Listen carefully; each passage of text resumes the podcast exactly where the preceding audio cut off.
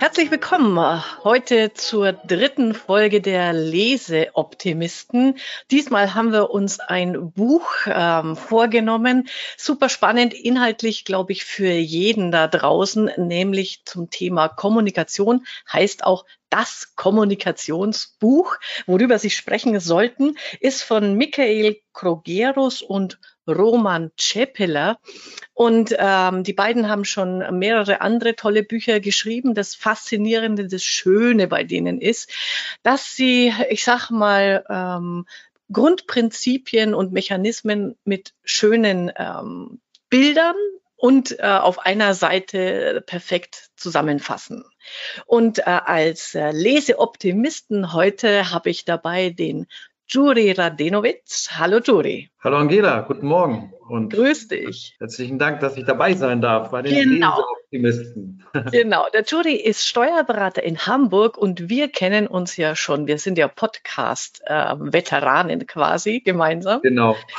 wir äh, sind beim Kanzleifunk schon zweimal zusammen äh, haben uns auf dem Barcamp der Dativ mal getroffen und begegnen uns immer wieder mal gerne auf äh, Veranstaltungen. Und wie gesagt, wir lesen beide gern. Genau, wir tauschen uns immer gern über Bücher aus und da sind mhm. uns beiden so ein paar Bücher untergekommen, von denen wir gesagt haben, darüber wollen wir unbedingt sprechen. Ja. Und dazu gehört natürlich das Kommunikationsbuch. Ja, genau. Du hast eine Kanzlei in Hamburg? Genau, äh, Heratax heißen wir. Mhm. Ähm, ich habe zwei Geschäftspartner, also wir sind also drei Inhaber und haben 20, so um die 20 Mitarbeiter. Das heißt also, jeden Tag müssen wir sehr, sehr viel kommunizieren ja. mit unseren ja. Mitarbeitern, Mandanten und ich natürlich auch mit meinen Geschäftspartnern. Ja, genau. So.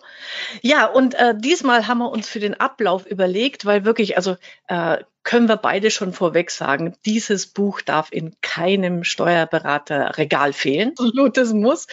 Ähm, wir ähm, wollen einfach so insgesamt, um das äh, vielleicht äh, zu erklären, sind 43 Kommunikationstechniken erklärt. Beginnt immer mit einer so Tafelzeichnung, das ist auch ziemlich witzig und ziemlich hübsch gemacht. Und dann wird das äh, da zugrunde liegende Prinzip einfach auf einer Seite erklärt. Und das, was ich super schön fand, ist, dass es bei jeder Seite einem immer so einen Klick macht, so einen Aha-Effekt gibt und zum Nachdenken anregt. Total. Und auch immer, was die beiden toll machen, wie schon bei dem äh, bekannteren Buch von den beiden, eigentlich äh, 50 Erfolgsmodelle. Es ist mhm. immer mit so einem Augenzwinkern. Es ist mhm. nie so, dass es Bier ernst ist, sondern man ja. erwischt sich selber, man schmunzelt und es macht einfach Spaß. Und man ja. lernt unheimlich viel. Ja. Also über diesen Bereich, den wir Steuerberater ja nun leider nicht so trainieren und lernen. Also das kann man höchstens im Selbststudium machen. Und hier, glaube ich, hat man wirklich einen tollen Quick Win. In kurzer Zeit sehr, sehr viel Wissen kann man damit aufsaugen. Ja, genau. Und wir haben uns unsere Top 5 überlegt ähm, genau. Ich weiß nicht, äh, hörst du Podcast Fest und Flauschig zufällig? Noch nicht, aber du hattest mir ja schon den Tipp gegeben. Muss genau. ich ja auf jeden Fall nach dieser Folge dann mal machen. ja, äh, da machen die das immer und ich finde es unglaublich witzig. Die großen fünf, dann kommt immer Trommelwirbel, da, da, da, da, da, da, da, und äh, dann tun die sich gegenseitig eben zu irgendwelchen, e, also eher verrückten Themen überlegen, was ist da unser, unsere fünf Lieblinge und wir machen das heute auch. Ja, auf jeden Fall, weil die 43 Wobei ich, äh, Theorien genau, werden wir nicht durchkriegen. genau. Und ähm, ich kann aber bei meinen fünf jetzt keine echte Reihenfolge sagen, also dass da irgendwas ein Top 1 oder äh, platztechnisch. Also wir machen das eher in beliebiger Reihenfolge, oder? Genau, ist bei mir genauso. Ich habe mir auch fünf Favoriten rausgesucht, mhm. aber kann jetzt auch nicht sagen, das ist jetzt der absolute ja. Top-Favorit, den muss man kennen. Und das, das habe ich auch nicht. Ja, genau.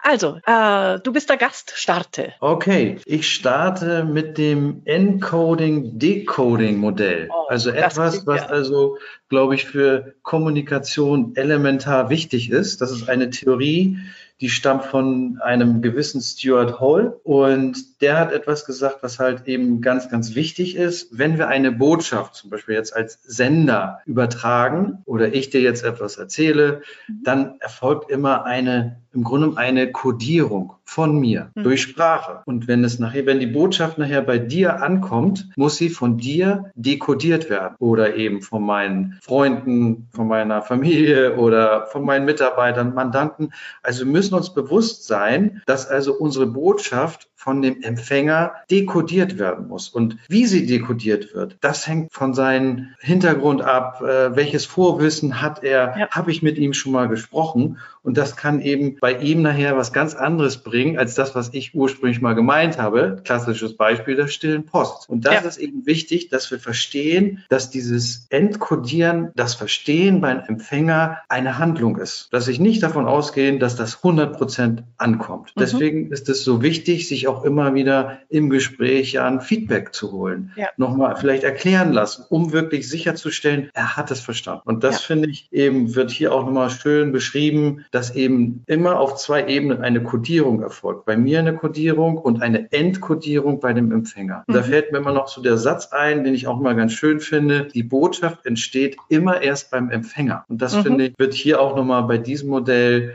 ganz schön und ganz plastisch, kurz, knapp dargestellt. Ja, und dessen sollten wir uns jeden Tag bewusst sein. Äh, unsere Worte, Botschaft sind keineswegs 100 Prozent klar, leider. Ja, ja. Und ähm, gerade wenn man das ja auf die Arbeit in der Kanzlei bezieht, äh, ich weiß nicht, wie es dir geht, aber ich mache da äh, in so Trainings auch gerne manchmal Übungen sogar dazu, ähm, wenn man zum, wenn man eine Aufgabe delegiert an jemanden, auch zwischen Mitarbeitern oder zwischen Chef und Mitarbeiter, und dann sagt man dem Kollegen, du ähm, kannst du mal das und das und das machen. Ja. Und dann kommt ein Ergebnis und man denkt sich, das haben wir so nicht besprochen. Korrekt, absolut. Ja, ich kann auch ein anderes Beispiel nennen nennen, ja. ähm, wie sich auch unsere Arbeitsweise geändert hat in der Kanzlei. Also vor ja. vielen Jahren, ich nenne mal einen Zeitraum vor 15 Jahren. Da habe ich mit dem Mitarbeiter, was weiß ich, den Jahresabschluss besprochen, was er noch ändern soll, korrigieren soll, Steuererklärung. Das ist vieles mündlich abgelaufen. Heute ja. haben wir Checklisten, Pro-Check, wo wir das alles dokumentieren und es findet dann nur noch vielleicht ein kurzer Austausch statt und, was stellen wir fest, die Fehler werden dadurch vermieden und vermindert. Also das, was du gesagt hast hast. Ja. Wir haben doch eigentlich was ganz anderes besprochen. Das heißt also, wenn ich das hier kenne mit Codierung, Entkodierung, dann sollte ich versuchen, möglichst vieles auch schriftlich zu fixieren und zu dokumentieren. Ja. Das ist so die äh, Konsequenz, die man daraus ja. ziehen sollte. Und noch und, wichtiger gegenüber Mandanten. Also man macht ja gerne so Jahresabschlussbesprechungen, Meetings und so weiter. Ohne Protokoll ist das nichts wert. Ja, ganz genau. Immer jeder alles anders versteht. Also auch das, dein Beispiel passt natürlich auch. Und bei Mitarbeitern kann ich den Tipp geben, äh, gerade auch in der Ausbildung, wenn man jemandem eine Aufgabe gibt, was erklärt hat, immer den anderen in seinen Worten erklären lassen, nochmal wiederholen lassen, was er verstanden hat. Genau. Erzähl, richtig. sag mir bitte in deinen Worten, was wirst du jetzt tun? Genau. Dann kann man mit dem Prinzip gut ähm, Erfolge erzielen auch. Ja. Ja. Und man muss sich einfach äh, merken oder man sollte sich merken, das hat ja nichts vielleicht mit dem zu tun, wie ich es transportiere, sondern ja. auch eben abhängig von dem, was der andere schon eben kann, weiß und man kann nur auf ein Level kommen, wenn man sich immer wieder das Feedback von dem anderen holt, so wie du es beschrieben hast. Auch der Mandant, den Mandanten bitten, es in eigenen Worten ja. nochmal auszudrücken. Ja, stimmt. Gute Idee. Das traut man sich nämlich, glaube ich, normalerweise gar nicht. mache ich gerne mal. Ja. Super. und meine Mandanten kennen mich ja. Also die ja. finden das manchmal ganz lustig, aber machen das dann trotzdem. Also, das läuft auch nur das Gespräch auf, weil sonst ja. ja Monologe. Das macht ja, auch. Ja, genau. genau. aber äh, zu, zu deinem äh, äh, Prinzip Encoding, Decoding passt auch äh, eines meiner Top 5. Äh, ja. Äh, die nennen das das Kooperationsprinzip. Und ich ja. liebe es einfach nur wegen diesem wunderbaren Bild, das die dazu gemalt haben. Äh, zwei ja. Menschen, äh, zwei Männchen, so Strichmännchen malen die mal an der Bar. Und äh, der ähm, Gast sagt zum Barkeeper zwei Martini. Der ja. Barkeeper antwortet dry und der Gast sagt nein, zwei. Ja. genau, und das sind eben die Autoren Krogerus und Schäperler. Die bringen immer wieder so nette Anekdoten. Es macht einfach Spaß. Und man kann genau. sich das dadurch natürlich besser merken. Und du brauchst eigentlich gar nicht mehr viel erklären, was das jetzt bedeutet, das Kooperationsprinzip, weil dieses Bild wirklich alles sagt. Aber ähm, sie erklären dazu halt auch nochmal äh, genauer, was das bedeutet. Vor allem, äh, mir gefällt da gut, sie nennen es die Maxime der Quantität.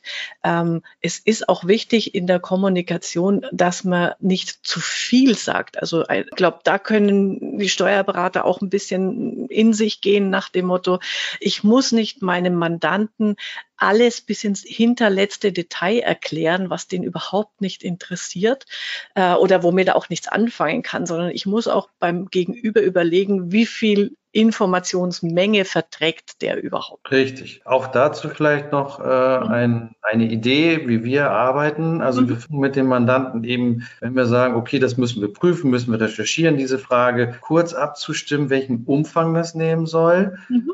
Ähm, natürlich müssen wir aus fachlichen Gründen immer bestimmte Dinge halt einfach darstellen, Rechtsgrundlagen und so ja. weiter. Ja. Aber wir versuchen natürlich immer, auch den Mandanten mitzunehmen und zu sagen, okay, wir versuchen es so kurz wie möglich darzustellen, um ja. eben beidseitig auch mit dem Ergebnis äh, gut leben zu können und arbeiten. Ja.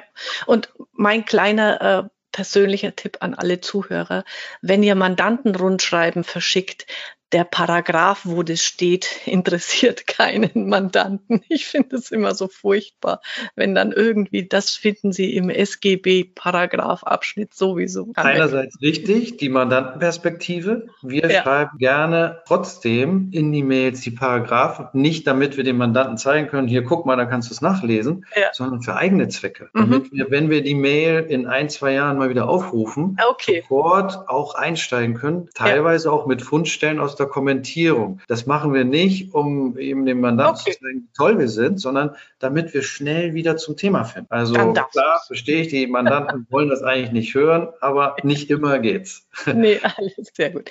Ja, äh, was ist dein äh, zweites äh, Kommunikationsprinzip? Ja, das nächste Thema stammt von Marshall McLuhan und der hat einen berühmten Satz mal äh, genannt, The Medium is the Message. Und dieser Satz ist aktueller denn je. Also man muss natürlich jetzt erstmal aufpassen und sagen, was meint dieser Satz? Ähm, also es meint letztendlich, dass also der Kanal, über den ich kommuniziere, halt uns prägt im Verhalten. Also es ist nicht so, dass irgendwie die Meinung dadurch gebildet wird, sondern er will auf das Verhalten abstellen.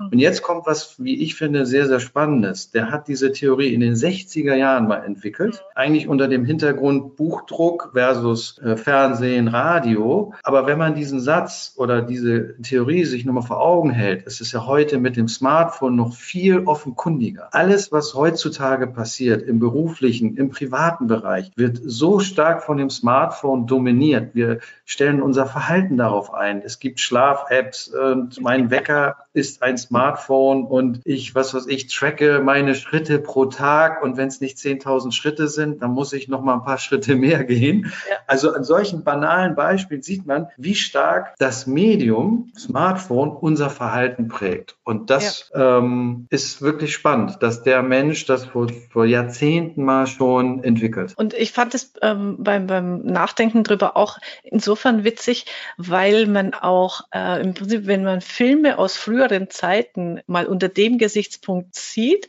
äh, du auch an der jeweil, am jeweiligen Medium äh, ein, eine, äh, eine Ära festmachen kannst. Also die 20er Jahre, wenn man einen Film aus den 20ern sieht, sieht man immer so kleine Zeitungsjungen, die die neuesten Botschaften austragen, oder? Das Und du hast auf einmal ein, ein, ein, gibt's heute nicht mehr, aber allein mit diesem einen Bild ähm, entsteht im Kopf das Bild dieser, dieses Zeitalters. Das ist doch ja. irre. Und, ja. und äh, deswegen fand ich das auch äh, so bemerkenswert. Ja, und jetzt springe ich mal kurz von Marshall McLuhan zu Frank Stitley, The Relentless Ach, CPA, ja. der ja auch beschrieben hat, wie sich die Kommunikation mit dem Mandanten verändert. Also gerade ja. durch die Generation Y. Wir kennen das ja auch, das Dilemma, dass die eben WhatsApp-Nachrichten schreiben, Fotos über WhatsApp ja. schicken und ich weiß nicht was.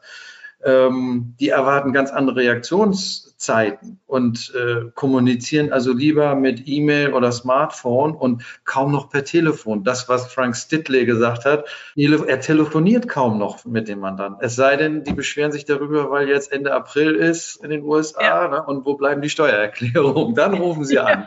Ja, genau.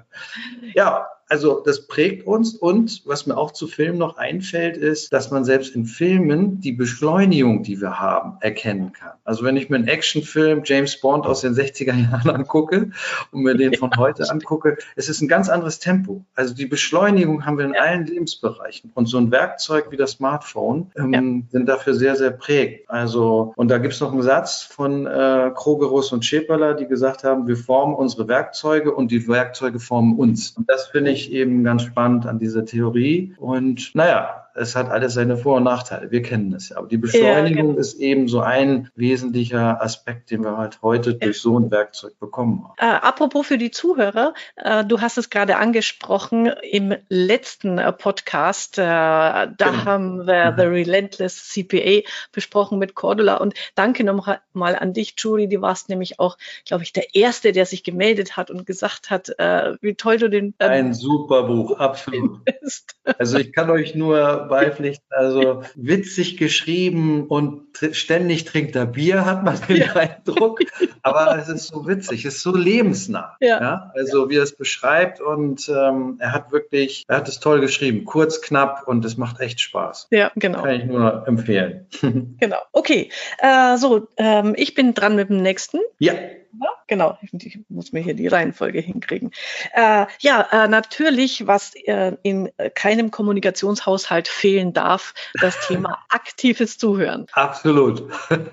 Und auch wenn da immer wieder, ich glaube, ähm, das ist jetzt äh, keine große Neuigkeit, aber jeder erwischt sich, glaube ich, mindestens dreimal am Tag, dass wir in einem Gespräch statt aktiv zuhören, einfach mit unseren Gedanken schon wieder woanders sind oder äh, dass wir äh, dass wir gar nicht zuhören, innerlich schon drauf warten, was sag ich jetzt. Äh, und ja. da die große, große Bitte, konzentriert euch auf euer Gegenüber. Wir erleben es oft gerade und dann finde ich es auch respektlos, wenn ein Chef den Mitarbeitern äh, statt zuzuhören nebenher vielleicht noch mal irgendwas schreibt oder dieses oder jenes. Ähm, zuhören und echtes Interesse zeigen. Das ist, glaube ich, eine ja. ganz große Kunst und, und äh, Fähigkeit, ähm, die, die unglaublich wichtig ist. Ja, das, was du sagst, das kann ich mir äh, selber nochmal vornehmen. Also es passiert ja häufig, dass Mitarbeiter ins Zimmer kommen, ich gerade eine Mail schreibe und denen dann sage, ja, ich will das nur zu Ende schreiben und trotzdem fängt der Mitarbeiter schon an, weil er ein wichtiges Anliegen hat. Und da mhm. muss man äh, oder muss ich mich selber noch mehr disziplinieren. Also ganz klar, nach diesem Podcast werde ich heute stärker darauf achten. Ja, was hast du? Dann habe ich das FOMO-Phänomen. Das fand mhm. ich auch ganz schön. Fear of Missing Out ist dieses Akronym.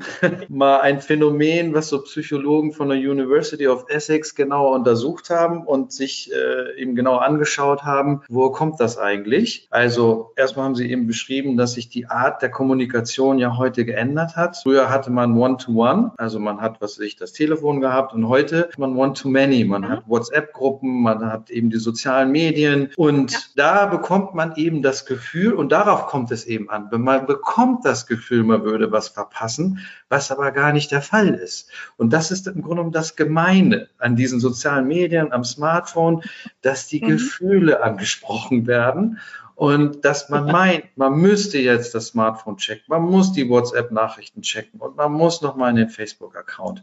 Das ist eben das Subtile an diesen sozialen Medien und dafür werden sicherlich die guten Programmierer bei diesen Unternehmen sorgen, dass ja. immer wieder die Gefühle angesprochen Jetzt die Frage, was hat, was für eine Rolle spielt das im Betrieb, in der Kanzlei? Habe ich mir auch Gedanken darüber gemacht. Naja, wenn ich mir die jüngeren Mitarbeiter angucke, Generation Y, die werden mit Sicherheit dieses FOMO-Phänomen kennen. Ja. Und was passiert? Sie sind, glaube ich, insgesamt viel abgelenkter als früher. Und die Frage ist, wie gehe ich da als Arbeitgeber mit um? Also wir haben eine freiwillige Richtlinie mal jetzt gefasst und gesagt, Leute, bitte das Smartphone möglichst weglassen. Wir haben es denen nicht so vorgeschrieben, dass sie es ausmachen müssen. Solche Unternehmen gibt es auch, die ich kenne. Ja. Sondern wir haben gesagt, Leute, bitte, wenn ihr ins Smartphone gucken wollt, geht, was weiß ich, ins Besprechungszimmer oder bei uns gibt es halt eine Pantry, so ein Meeting Point dann könnt ihr das machen, jederzeit, wenn es was Wichtiges gibt, aber bitte nicht, wenn ihr gerade den Jahresabschluss erstellt, wenn ihr die Buchhaltung macht, wenn ihr gerade was Kompliziertes prüft. Ich kann das natürlich nicht tagtäglich kontrollieren. Ich befürchte jedoch, dass dieses Phänomen tagtäglich uns begleitet. Und ja. Äh, meine Hoffnung ist, dass man eben durch ständige Aufklärung eben den Leuten deutlich macht, Leute, ihr verpasst nichts. Ihr könnt auch in der Mittagspause ja. gucken. Ja. Aber ähm, was ich an dem FOMO so, so ähm, bemerkenswert finde, ist, selbst wenn du deinen Mitarbeitern sagst, ähm, legt das äh, Handy weg, du kannst dich ja deshalb nicht konzentrieren, weil du im Hinterkopf immer denkst, uha, uha, ich verpasse was. Stimmt. Es ist Absolut. ja auch, wenn du es weg, gerade wenn du es weglegst, ist ja die, die Emotion Angst da, dass du was verpasst. Das finde ja. ich so. Es ist eine Sucht.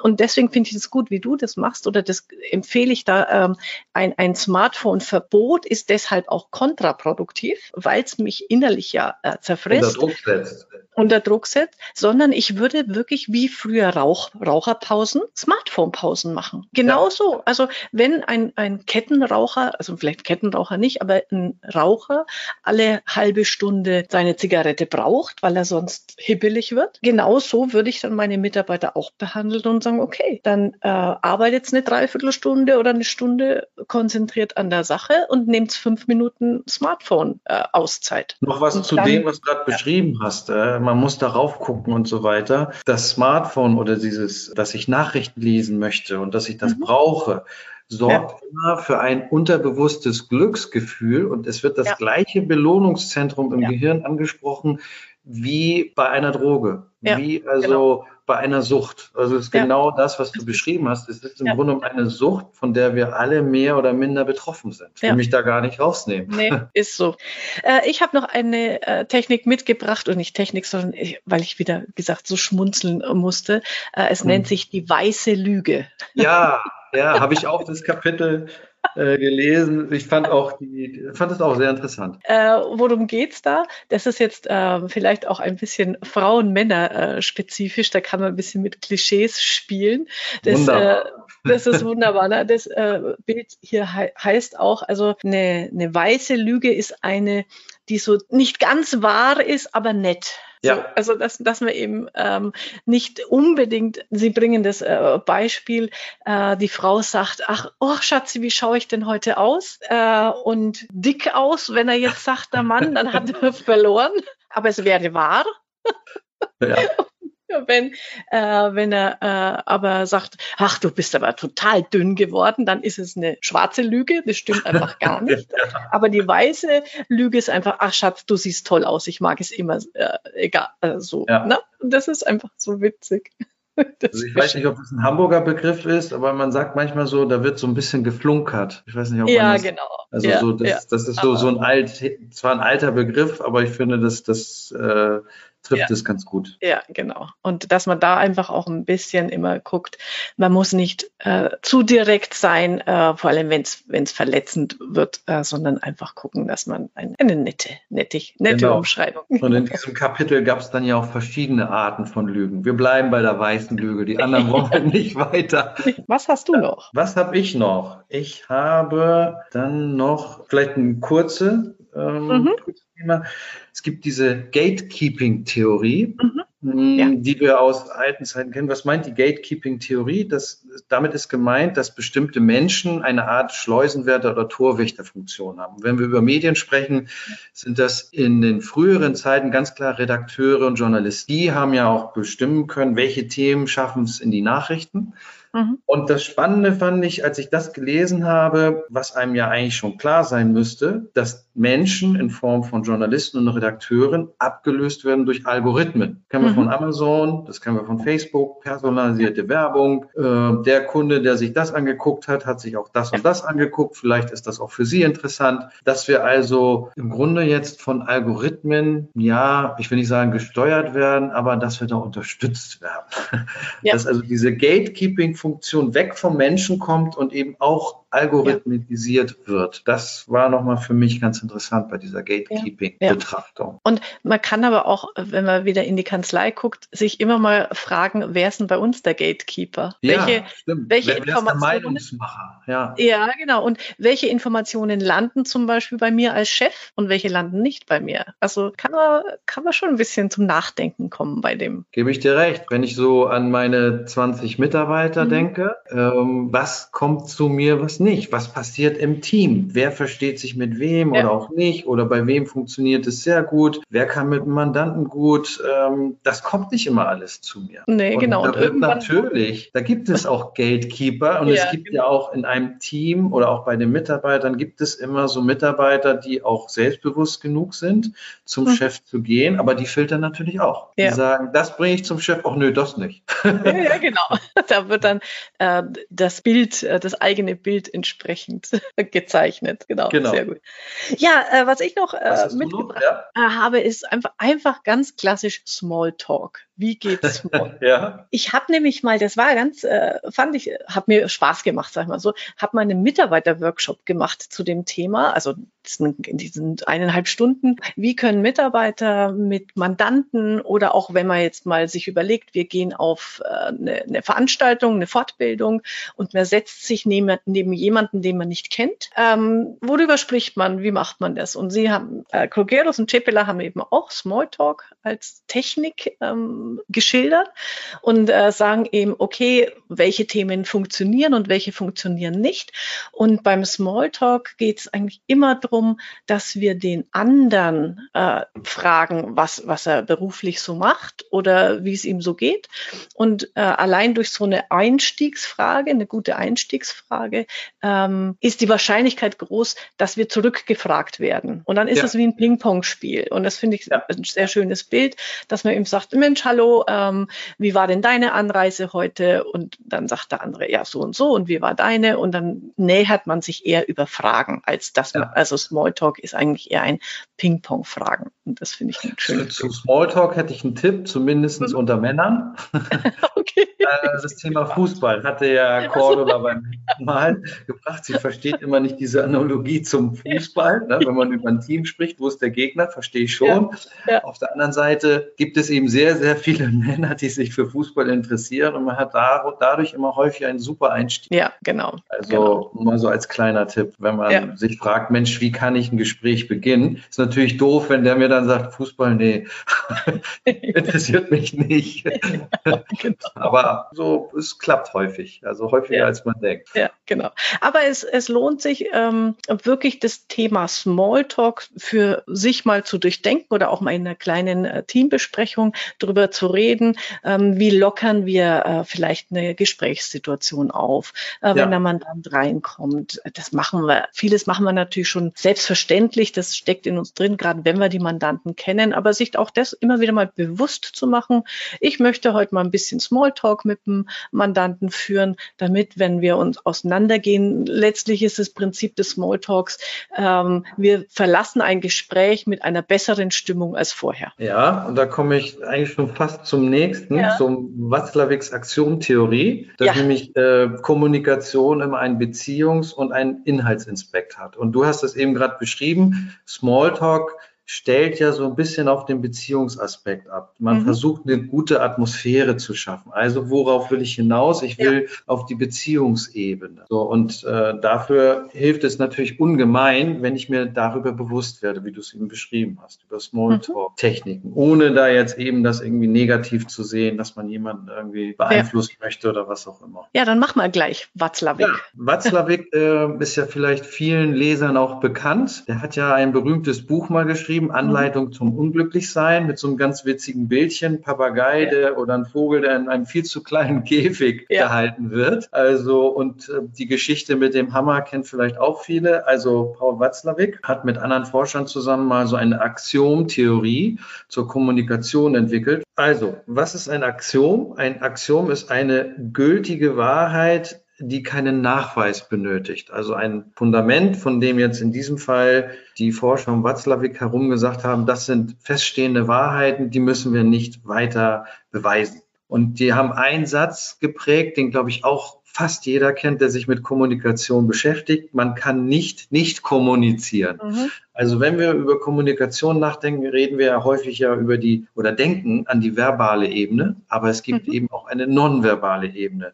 Und wenn ich nicht sprechen möchte, dann zeige ich nonverbal, ich will nicht kommunizieren. Aber das ist schon wieder Kommunikation. Genau. Und ja. diesen Satz, äh, ja, finde ich, finde ich schön.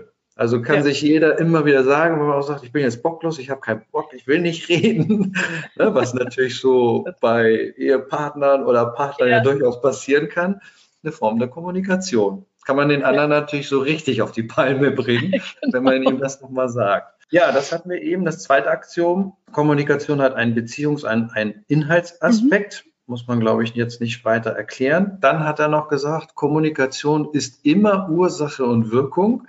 Mhm. Wenn jemand anfängt zu nörgeln, ist der andere genervt und der andere ist genervt, weil der andere nörgelt. Also ja.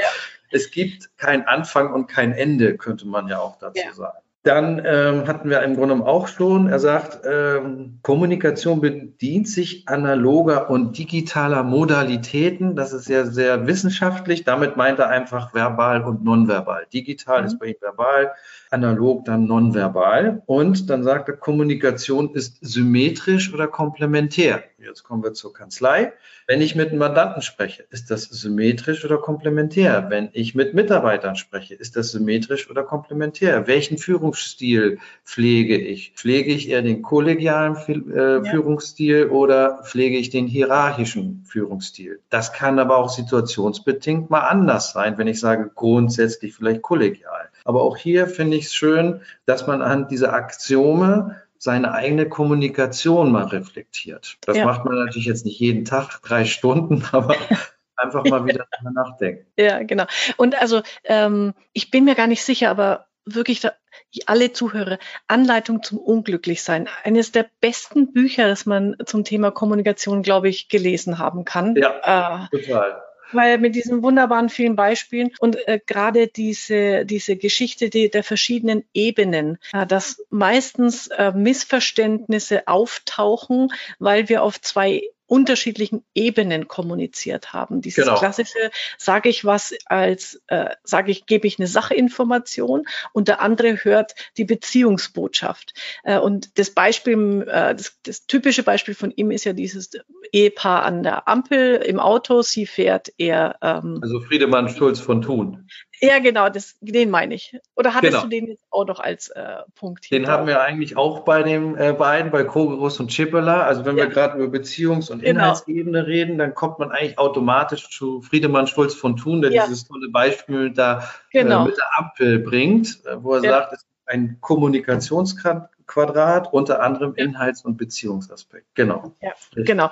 Und dieses ähm, Ampelbeispiel, da kann man einfach mal in die Kanzlei gucken. Ich glaube, ganz oft passieren so ähm, Gesprächsverlaufe in Richtung Chef geht zum Mitarbeiter und sagt, ist die Bilanz Müller schon fertig? Und der Mitarbeiter antwortet, nein, und zaubern kann ich auch nicht. das, ist doch, das ist so ein Klassiker. Ja.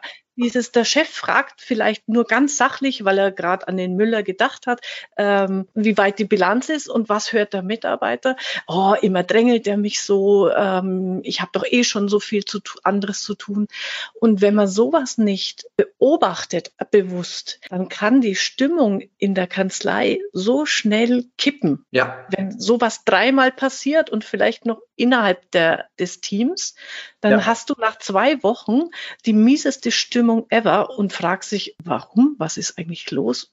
Es geht doch gut. Genau. Und das, was du sagst, wenn, wenn wir feststellen, als Chef, Inhaber, uh, die Stimmung kippt plötzlich, mhm. dann kann man schon wissen, woran liegt es an der Beziehungsebene. Und ja. wenn ich dann wieder zur Kommunikation zurückkomme, ja. mich, habe ich mich selber zu fragen, habe ich irgendwo das verpennt? Habe ich diese ja. Ebenen vertauscht? Wo habe ich es verpasst, nochmal auf die Beziehungsebene abzustellen und das auch konkret zu benennen und zu sagen, sorry, ich habe nach der Müller-Bilanz gefragt, aber nur einfach, weil es mir eben eingefallen ist, ja. ohne jetzt Druck aufbauen zu wollen. Ja, genau. Da kann man auch gleich wieder Luft rausnehmen und schon ja. steht wieder die Beziehungsebene. Ja. Und das ist so, glaube ich, als Tipp, den man so geben kann. Sobald ich merke, da ist irgendwo was gestört, ein, ja. äh, eine atmosphärische Störung, dann weiß ich, das ist die Beziehungsebene. Emotionen spielen eine Rolle und da muss ja. ich an die Uhr. Also ich finde, das ähm, kann man nicht jeden Tag und nicht bei jedem Gespräch, aber immer wieder mal dieses Reflektieren, wie wirke ich auf die anderen oder welche, was spiegeln die mir, äh, was sie wahrgenommen haben. Und ja. darauf dann auch mal, so wie du sagst, finde ich, äh, ist das Beste, was du machen kannst, kannst du sagen, oh hoppla, sorry, ich wollte jetzt hier nicht äh, Stress machen. Mir ist das nur gerade eingefallen, dieses Rausnehmen, äh, die Emotionen wieder. Ja. Und auch da, jeder Mensch ist anders, auf die nonverbalen Signale achten. Ja. Wir alle kennen ja. unsere Mitarbeiter so gut und die auch ja. umgekehrt uns. Und ich erkenne schon, ob er dann genervt ist, sauer ist, weil ich frage, was macht die Müller-Bilanz? genau. Und ruhig dann versuchen, vielleicht dann mit einem gewissen Abstand, wenn der sich beruhigt hat, ja. nochmal auf ihn zuzugehen und zu sagen, sorry, war so nicht gedacht. Also wir als Chefs müssen ja auch immer eben leider, ja. auch wenn es nicht immer einfach ist, diese Vorbildfunktion äh, genau. wahrnehmen, weil ja. der das dann umgekehrt auch machen wird.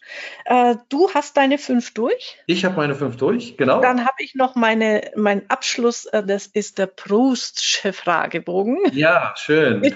habe ich einfach nur noch mal mitgebracht, äh, war auch im Zusammenhang mit dem Smalltalk-Thema. Äh, der hat, äh, Smalltalk war ja tatsächlich eine, eine gesellschaftliche Kunstform. Also da gab es ja auch diese Tischgesellschaften und da hat man sich unterhalten und dieser Fragebogen von Proust, der ist wunderbar. Das, ich finde diese Fragen mal, ein paar Fragen davon kann man mal im Team untereinander stellen, um sich auch besser kennenzulernen. Meine ja. Lieblingsfrage äh, lautet, welches Lebensmittel wärst du?